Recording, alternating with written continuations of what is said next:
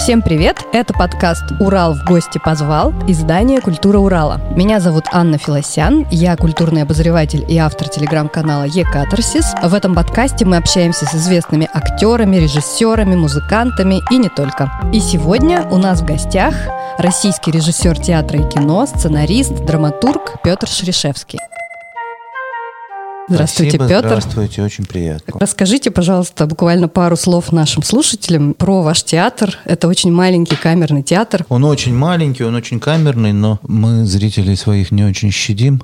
Сажаем по четыре человека на лавочку, у нас нету стульев и нас лавочки. Вот, поэтому максимум мы запихиваем аж 96 человек. А, ну все-таки Вот. побольше. А если совсем переаншлаг, куда-нибудь и на пол и постоять, так и за 100 получается. А вот вы часто называете свой театр бесплатным. Что значит? То, чтобы он совсем бесплатный, но у нас нету никакого финансирования. Мы живем на те деньги, которые зарабатываем с билетов. Иногда нам удается получать гранты от Комитета по культуре нашего питерского. Мы очень любим такие небольшие независимые театры. И у нас вы тоже прекрасно знаете, Каледа театр есть, тоже по подобной схеме работает, Мгм. и Центр современной драматургии. Но мы очень благодарны камерному театру за то, что он привозит ваши гастроли, большие гастроли в Екатеринбург, и вы привозите целых пять спектаклей. Скажите, это ваши первые такие большие гастроли или они Первые, такие? никогда у нас ничего подобного Вот. не было. и Это прям счастье, Как, потому как что... вам этот опыт?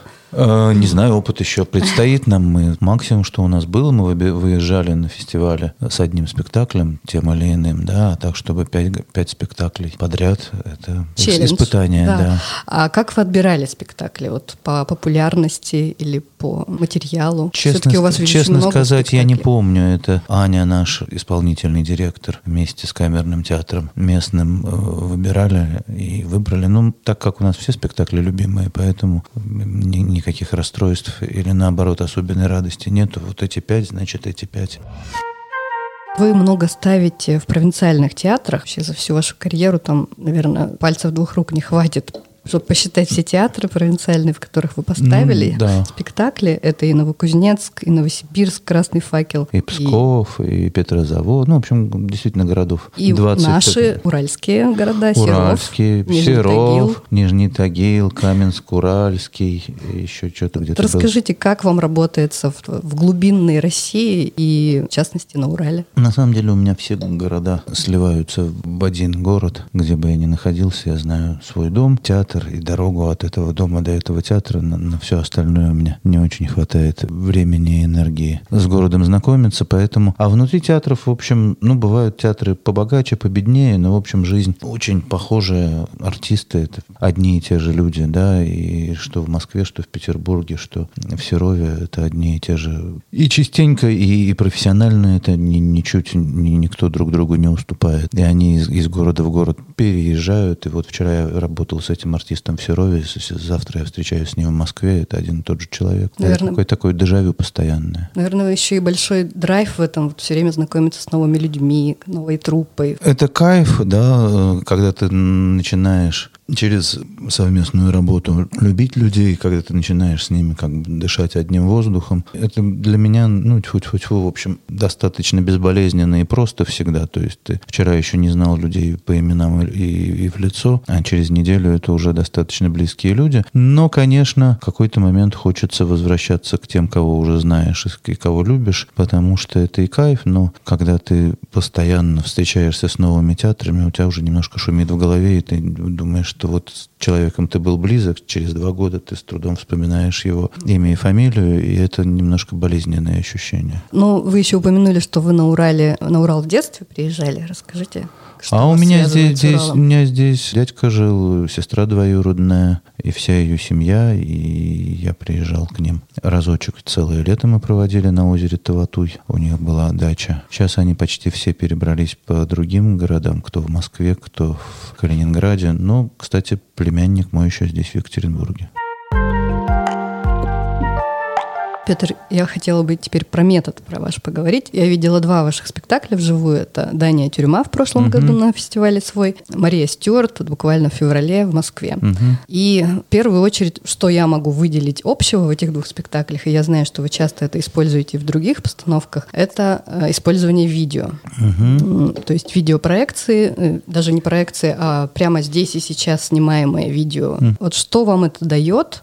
Зачем используется видео? Как вам это помогает? Ну, во-первых, я, э, я действительно этим увлечен, очень этим видеотеатром, и последние, не знаю, 3-5 лет я уже практически только такие спектакли делаю. Ну, во-первых, я думаю, что в этом нет ничего зазорного, как раньше невозможно была, например, фонограмма, да, надо было или живой оркестр, или никак, да, потом вдруг появилась возможность. Не было театрального света, он когда-то появился, да. Вот, точно так же сейчас появилась это возможность медиа, работы с видео, с онлайн, не онлайн. И мне кажется, что это просто еще одно выразительное средство, которое появилось у театра, и, и нормально им пользоваться. С точки зрения того, что мне это дает, это мне дает очень много, потому что, во-первых, это возможность разглядывать артиста постоянного его крупного плана. И, с одной стороны, ты присутствуешь в зале, как зритель, и понимаешь, что спектакль рождается на твоих глазах, живые люди, живые энергии. Это происходит здесь и сейчас. С другой стороны, ты можешь разглядеть его как с первого ряда в очень камерном театре, и это тебе дает очень, ну, как бы другое включение. В-третьих, это возможность на больших сценах избежать, ну, потому что раньше, когда ты, тебе нужно, ну, как бы энергетически прокачать большую сцену, ну, необходимость какого-то плюса, какого-то выхода на авансцену, еще чего-то. Сейчас можно самый важный момент сыграть вообще, уйдя за кулисы, и там что-то с тобой произойдет, и это будет еще или стоя в барьере сцены и говоря в полголоса, да, и, ну, то есть это позволяет менять меру условно, то есть никто не мешает тебе и выскочить на авансцену и поорать что-нибудь, это, это тоже в твоих руках осталось, да, но в тот же момент можно менять ритмы, менять способы энергетического воздействия, это значительно расширяет палитру. Спектакль «Мария Стюарт» меня еще так немного зацепило, что что актеры меняют текст, то есть импровизируют на сцене. Ну, на самом деле, это, это, это закрепленная импровизация, то есть да? это было все в процессе репетиции, они импровизировали, а в результате вся эта импровизация закреплена. Ну, это что? Это желание приблизить к современности? Я вообще стою на том, что, ну, как сказать, когда какой-то метод начинает у меня лично развиваться, дальше не, не говори себе, о, это я попробовал, сейчас mm-hmm. я пойду в другую сторону, а всегда продолжать развивать что-то, что э, появилась дальше, дальше, дальше. И после Марии Стюарт, в которой мы как бы этим еще пользовались еле-еле-еле. Вот. Дальше, например, я делал в приюте комедианта-идиота, его я переписал. Ну, там просто написана фактически другая пьеса по мотивам Достоевского, сохраняются, ну, как сказать, смыслы мы старались Достоевского оставлять, но это все превращено абсолютно в сегодняшнюю историю и в, друг, в другой язык. Сейчас я в том же Тюзе в московском ставлю Ромео и Джульетту. Опять же, мы переписали пьесу, там Шекспира осталось процентов 40, все остальное уже написано поверх. В Европейском театре это давно очень эта тенденция, то есть если взять там какого-нибудь Саймона Стоуна, который «Три сестры» делал, это абсолютный Чехов, и там нет ни одного слова Чехова, и нету, ни, ну как бы можно угадывать, какой персонаж какой, у них и имена другие, и при этом это абсолютный Чехов, очень точная, живая, современная пьеса по мотивам, по, по, по смыслам Чехова написанная. Еще хочу вашу цитату привести вот к, к методу. Как угу. раз в современном театре никому не интересны сыгранные роли, а интересна человеческая личность, проявленная на сцене через роль и через обстоятельства персонажа. Вот вас интересуют сильные личности, которые как бы подламывают, подминают под себя классические роли, да? Нет, я не вот думаю, расскажите. что я не думаю, что личность должна быть сильная, а что такое сильная, что такое слабая личность. У каждого а, актера есть личность. Да, я про то, что интересно наблюдать на сцене, ну для меня именно за живым человеком, который как-то через то, что он делает в спектакле, рефлексирует собственное отношение к миру, ко времени, к сегодняшнему своему очень сиюминутному самоощущению. Поэтому это вроде бы очень такая тонкая грань, то есть понятно, что мы берем какие-то обстоятельства, то есть не берем мы все обстоятельства пьесы, берем и присваиваем их, но если Станиславский говорил о том, что мы от себя, но как можно дальше от себя, угу. то мне кажется, что в сегодняшнем театре от себя и совсем от себя. И если обстоятельства времени, обстоятельства пьесы противоречат тому, что чувствует артист, то нужно точнее изменить обстоятельства пьесы, чтобы приблизиться к, к ощущению этого конкрет, этой конкретной личности артиста. И тогда возникает эффект живого общения и живого диалога. Вот еще в одном интервью вы говорили, что в своем творчестве заходите на территорию Дэвида Линча. Это уход от бытового в пространство чего-то запредельного, чего-то мифического, ну, вечности, что ли, да? Ну, не знаю, Линч, я его очень люблю, и как бы действительно какой-то референс очень часто на него заглядываюсь и задумываюсь. Но мне не кажется, что это выход на территорию вечности. Мне кажется, что это, ну, как бы рассматривание человека э, в его каком-то экзистенциальном угу плане, да, то есть каждый из нас думает и чувствует какую-то свою судьбу, да, то, что, возможно, зависит от верований, да, во что человек там верит, но что наш мир который дан нам в ощущениях, может быть, не единственное, что есть на этом белом свете, да? И вот это ощущение себя в сложном таком экзистенциональном э, эзотерическом пространстве, да, это мне как бы интересно изучать это. У меня вопрос с точки зрения того, что вот вы при этом все это делаете современными средствами, абсолютно тождественными, современными, со прижимами с нами сегодняшними. Угу. То есть можно ли назвать это вот вашим методом, что вы Ну, наверное, но, но мне кажется, что и Линч не, не разговаривает о чем-то ну, да. неведомом. Он говорит об очень тактильных, живых ощущениях с юмором, с, с, да, с, себя в сегодняшнем мире, просто через понимание, что мир чуть-чуть шире, чем три измерения, которые мы привыкли воспринимать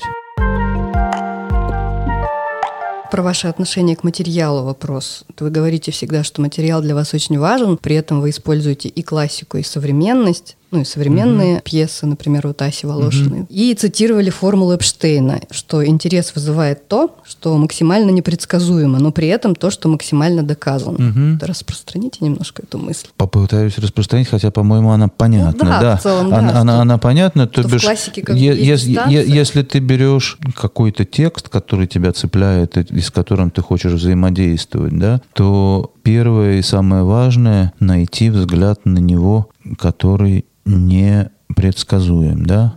То бишь, если ты берешь, ну, условно говоря, Гоголя, ревизора, то у тебя есть уже привычные какие-то истории про очень смешных чиновников, да, которые как-то смешно себя ведут, которые какие-то характерные. И это, значит, та сторона, в которую идти не, нельзя, потому что это некая банальность, которая, ну, для меня, да. Общее место. Да, такое, общее да. место, да. Избежать общих мест, найти очень индивидуальный взгляд, какой-то парадоксальный угол зрения на любой текст, а потом этот парадоксальный парадоксальный взгляд сделать убедительным с точки зрения психологии человеческой, с точки зрения эстетики, да, чтобы это все не вызывало недоумения, а ты понимал, что вот оно так и должно быть, и в этом непредсказуемости, но точности возникает как раз интерес. Еще один вопрос у меня про амбиции. Вот вы уже с 2016 года, по-моему, в «Золотой маске» постоянный номинант, постоянное присутствие. Там по 6, по 7, по 8 номинаций. Но «Золотых масок» нет. Ну, на сегодня... У вас есть амбиции вообще? Да, бы, были, были, были. Сейчас уже меня это меньше волнует. Ну, потому что эти амбиции были связаны с тем, что хотелось работать в крупных театрах столичных, петербургских, московских. А сейчас это и так пришло, да. поэтому сейчас мне это уже не, не, совершенно не любопытно. Ну, Такое... расскажите тогда, что нас ждет в будущем. Вы уже поставили спектакль в Москве. Может, в Екатеринбурге что-нибудь? Есть такие ну, ну про, про будущее, опять же, сложно говорить. Фу-фу-фу, я расписан на, на достаточно большой срок. И все теперь это столичные всякие предложения. Поэтому, ну, наверное, сейчас пока нет. Тогда ждем да. с новыми гастролями. Да. Надеюсь, этот первый камень будет очень удачным. Дай бог. Спасибо, что дослушали до конца. Если вам понравилось, расскажите об этом друзьям и не забудьте поделиться ссылкой. Напоминаю, что эпизоды нашего подкаста доступны на всех платформах от Яндекс Музыки и соцсети ВКонтакте до Apple подкастов. Обязательно оставляйте свои комментарии, для нас это очень важно. С вами была Анна Филосян. До встречи в следующем выпуске.